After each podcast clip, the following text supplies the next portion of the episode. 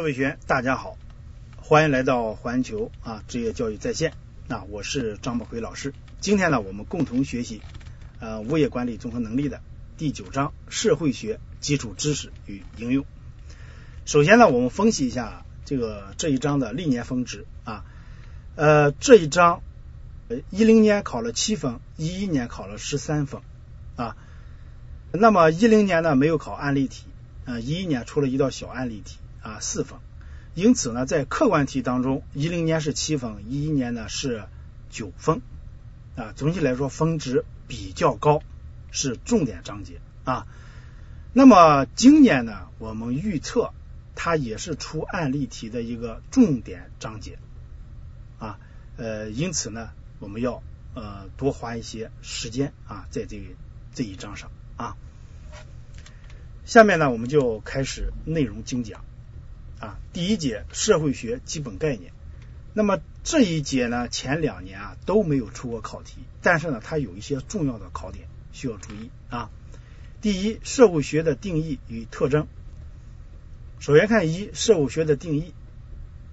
社会学呢是一门高度生活化的社会科学啊，是一门试图以科学思考来讨论人类社会和生活的学科。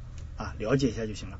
二，社会学的研究对象，这个呢相对比较重要的一个点。它研究什么呢？一，研究社会结构；二，研究社会过程、社会互动、社会变迁；三，研究社会关系；四，研究社会行为。就这四方面，首先把标题记住啊。第四个标题呢，就是社会学的研究对象。其次呢，我们再看一，研究社会结构。作为呃这个社会学研究啊，首要的是研究社会整体结构的协调和正常发展。也就是说，社会学研究对象里面啊，首要的是研究谁啊？研究社会结构的啊，这句话要记住。第二，社会结构分为实体结构和文化结构两部分，这句话要记住。那么实体结构是看得见、摸得着的有形的物质。比如说，个人、家庭、群体、组织、民族、社区等等，这些呢是实体结构。那么文化结构呢是抽象的概念，存在于人们的头脑中，并通过社会行为表现出来。比如说，社会的风俗习惯、道德观念、法律规范、行为方式，这是文化结构啊。那么在这里呢，我们需要大家呃注意啊，还有还有一句话就是。社会的文化结构寓于社会的实体结构之中啊。那么这个点怎么出题呢？首先呢，我们是说首要的啊，社会学研究首要研究什么？研究社会结构啊，这是第一个点。第二个点，社会结构分为实体结构、文化结构，你要知道。第三就是说了啊，呃，看我们这道例例题啊，社会结构分为实体结构和文化结构两部分。下列选项中属于文化结构的是：A. 风俗习惯，B. 道德观念，C. 民族啊，D. 法律规范，E. 行为方式。那么也就是说，把我们教材当中举的这几个例子放在一起，让你挑哪些属于实体结构，哪些属于文化结构，这是我们常出题的一个思路啊。这呢一定要注意，我们这个正确答案是 A、B、D、E 啊，所以呢这个要注意啊。下面看二，研究社会过程、社会互动和社会变迁。那么研究社会结构啊，属于静态社会研究；研究社会过程呢，属于社会动态研究啊。那么如果呃这里我命一道题啊，社会学研究对象属于静态社会研究的是 A 啊，研究社会结构；B 研究社会过程；C 研究社会关系；D 研究社会行为。那当然是 A 啊，研究社会结构属于静态研究啊。第三，研究社会关系。那么，社会学是揭示人与人之间的社会关系及其发展规律的啊。什么学是揭示人与人之间社会关系及及其发展规律的？社会学啊，社会学。第四，研究社会行为。这个呢，简单了解一下就了，没有其他的考点啊。这是我们这个社会学的研究对象啊，主要从这么几方面来掌握。第三，社会学的研究特点。这个特点也是非常重要的啊，有整体性、综合性和实证性。首先把这三个九个字记住：整体性、实证性啊，还有综合性啊。其次呢，我们再来看啊，整体性里面记这句话：整体性是社会学区别于其他社会科学的最基本的特点。把这句话记住，因而别称为社会学的思维方式或社会学的这个世界观啊。这是整体性，综合性，它主要表现在两方面啊。一呢是社会学研究任何一种社会现象、社会过程或社会问题啊，总是联系多种有关的社会因素以及自然因素加来加以考察。第二呢是社会学研究社会现象与社会问题时，往往借助于不同学科的理论做交叉学科的或跨学科探讨，所以它具有综合性。因此呢，称社会学为研究社会的广角镜啊。呃，社会学研究的重点呢，首先是现实社会，而社会学对这种现现实社会的研究是一种实证性研究。那么，社会学研究的实证性特点充分表现在他对社会调查的重视上啊。这句话也也要注意啊。这就是我们这个。这个问题，社会学研究的特点啊。那么这个特点重要的就是这九个字，三个标题啊，这是最重要的。其次呢，就是我给大家画的这几句话啊，也是考题的点啊。按照这两方面掌握就可以了。第二，社会学学习研究的方法和态度，就三个标题啊。第一，自觉的以马马克思、毛泽东、邓小平啊三个代表啊重要事项为指导。这句话呢，里面你看下面有有有大一大段话吧。第一句，他们是研究社会学的一条重要原则。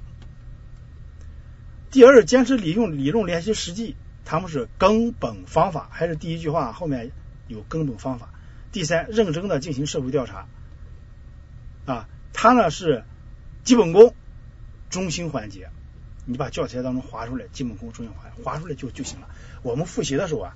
第一，首先这个点呢不是特别重要的点，我们复习的时候翻到这里，把标题扫一眼啊，一看这些重要原则、根本根根本方法、基本功中心都划出来了。如果他出题的话，只要我们注意到了，我想这样题，即即使你们你没有特别专注的复习，只要他出题，我们还是能够答的，因为他出题是选择题嘛，你有印象就能出来。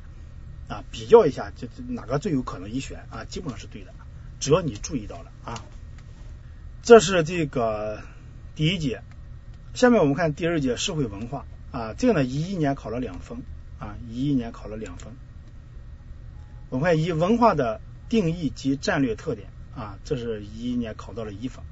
文化的定义，从一般意义上说，文化可以定义和表示为人们的态度和行为啊，是世代相传的对于存在价值和行动的共识啊，了解一下这句话。二文化的特点，这要记的啊，这呢去年考了一分，但是仍然是个重点啊。首先记标题，第一，一定的地理环境和生产力发展是文化产生的渊源啊。当然，这个标题呃，它它它有可能是考你考我们这呃四个标题，有可能拿出一个标题来考，也有可能的。你比如说，什么是文化产生的渊源？渊源啊。呃，就是地理环境、生产力发展，或者还可以倒过来问：一定的地理环境和生产力发展是文化产生的什么？对吧？渊源也要懂啊。第二，文化的传播与融合是文化发展的主要动力。谁是文化发展的主要动力？文化的传播与融合是文化发展的什么？也也要懂。第三，价值观是文化的主要变量啊。